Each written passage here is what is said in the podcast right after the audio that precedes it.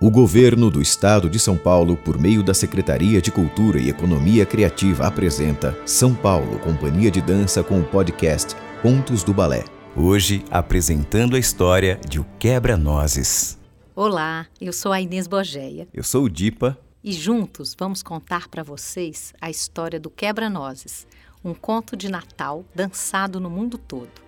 Essa obra estreou em 1892 na Rússia, com coreografia de Lev Ivanov e música de Tchaikovsky. É uma linda história de sonhos, de amor, de aventuras e alegrias, inspirada na versão de Dumas do conto de Hoffmann, O Quebra-Nozes e o Rei dos Camundongos.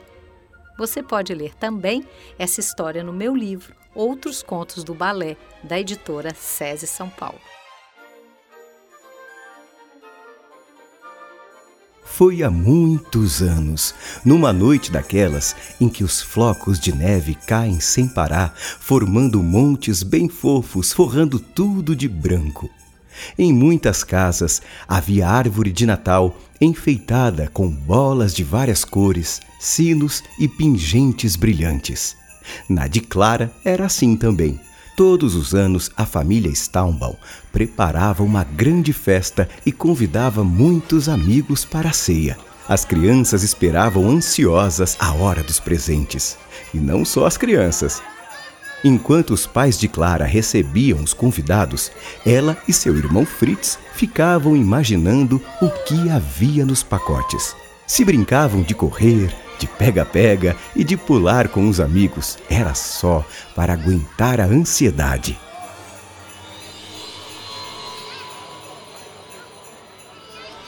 A casa já estava cheia quando chegou o misterioso Sr. Drosselmeyer, com sua capa preta e um jeito meio assustador. As crianças imediatamente pararam o que estavam fazendo para investigar quem era aquele homem tão esquisito. Oi, padrinho! Disse Clara e correu para abraçá-lo. Apesar de sua estranha aparência, quem o conhecia logo gostava dele e havia um motivo bem especial para isso. Oi, disse ele e tirou da manga uma flor. Depois um lenço depois um coelho, depois um cartaz que dizia Oi.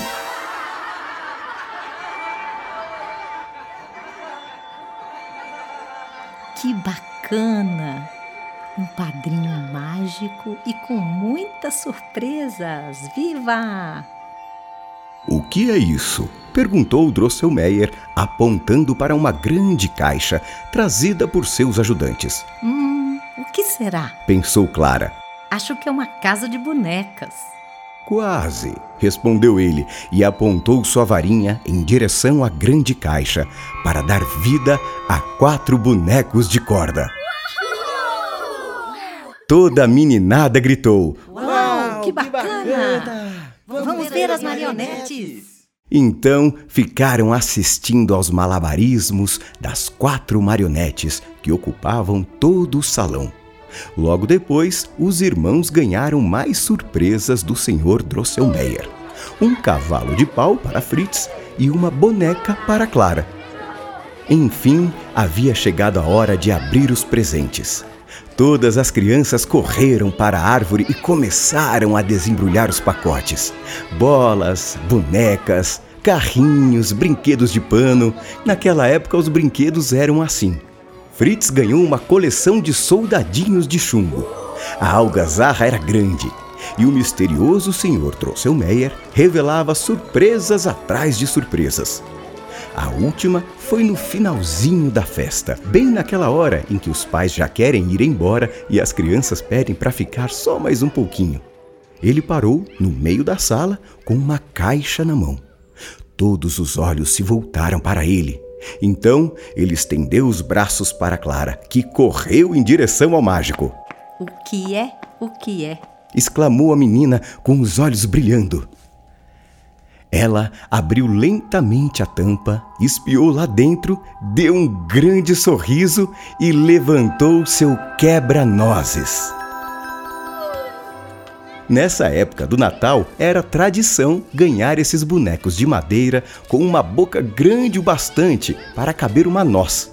O seu quebra-nozes tinha uma farda vermelha igual a dos soldadinhos de chumbo. Que lindo! Adorei! Continuou Clara e se pôs a dançar com ele como se fosse de verdade. Nem bem ela começou a dançar, seu irmão, que era muito levado e já estava com ciúmes, tentou roubar o boneco. Clara reagiu, óbvio. Puxa daqui, puxa dali, corre pra lá, corre pra cá e o boneco se quebrou. Crack. A cabeça ficou na mão de Fritz e o corpo na de Clara, que desabou a chorar. Ela ficou muito, muito triste. E os adultos zangados, com as duas crianças brigando na noite de Natal. Todos repreenderam Fritz pelo que havia feito. Drosselmeyer, a seu modo também. Tirou o lenço do pescoço de Fritz para fazer o reparo. Recolocou a cabeça do quebra-nozes no lugar, fixando-a com o lenço. Não deixaria que a noite acabasse mal para sua filhada. Era hora de dormir. Meninos, vão para a cama. Já vamos, já vamos. Em instantes, eles iriam se recolher e a sala ficaria vazia, ressoando a memória da festa. Antes de se despedir dos amigos que ainda estavam no salão, Clara deixou o quebra-nozes pertinho da árvore de Natal. Depois de um tempo tentando dormir, Clara percebeu que era inútil. Sua cabeça girava, embalada pelas brincadeiras da noite, pelas bonecas, pelas surpresas e especialmente pelo quebra-nozes. Ela tentava dormir, tentava, mas não conseguia. Estava preocupada com o quebra-nozes, sozinho na sala. Então, pé ante pé, para não acordar ninguém, desceu até lá. Ainda bem. Lá estava o quebra-nozes, dormindo tranquilo, exatamente onde ela o havia deixado. Clara deitou-se no sofá e ficou olhando para ele. Acabou adormecendo. O relógio bateu meia-noite. Clara abriu os olhos devagarzinho e viu muita coisa estranha. Seu padrinho estava de volta vestido de mágico, e a árvore de Natal não parava de crescer até atingir o teto. O quebra-nozes também crescera, estava do tamanho de um homem. Um rato surgiu entre as cortinas, depois outro, debaixo da árvore, e então mais um e mais outro. Por todos os cantos, ratos, um bando apavorante. Clara ficou de pé em cima da cadeira. Os soldadinhos de chumbo de Fritz também cresceram e ganharam vida.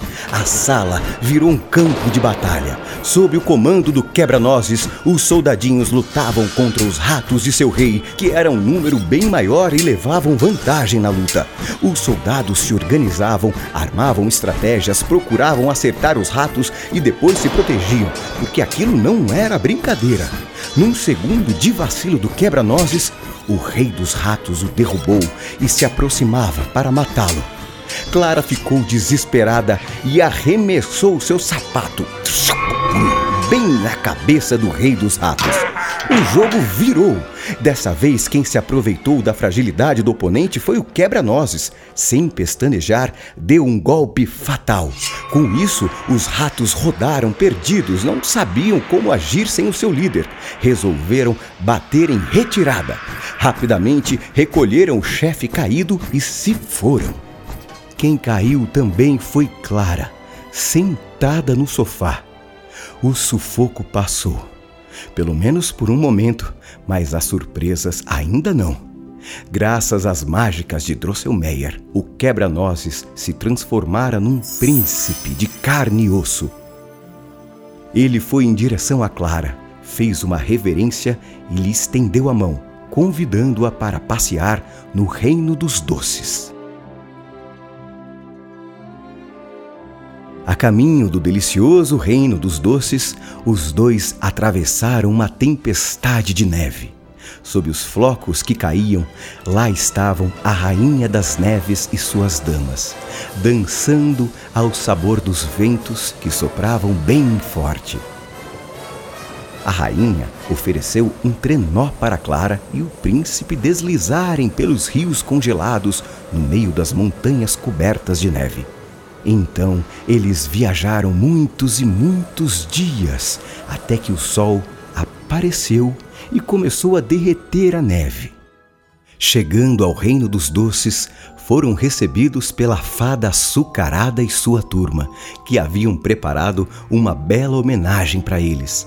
Uma festa dançante em que os chocolates mostraram a dança espanhola, os grãos de café, a dança árabe, as ervas de chá, as danças chinesas e ainda apareceu um bufão que fez a dança russa.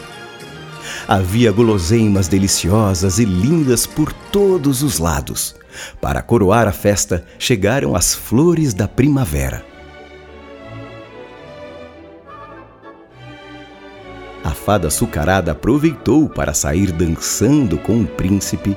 Em seguida, anunciou que era hora dele escolher seu par. O príncipe não titubeou, logo convidou Clara para bailar. Clara e o quebra-nozes dançaram juntos por muito tempo. Depois seguiram viagem para outros reinos.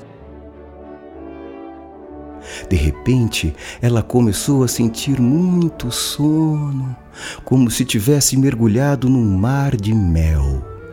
E as camadas densas do mel tornavam aos poucos tudo escuro. Quando o dia amanheceu, ela continuava embaixo da árvore de Natal, abraçada ao quebra-nozes.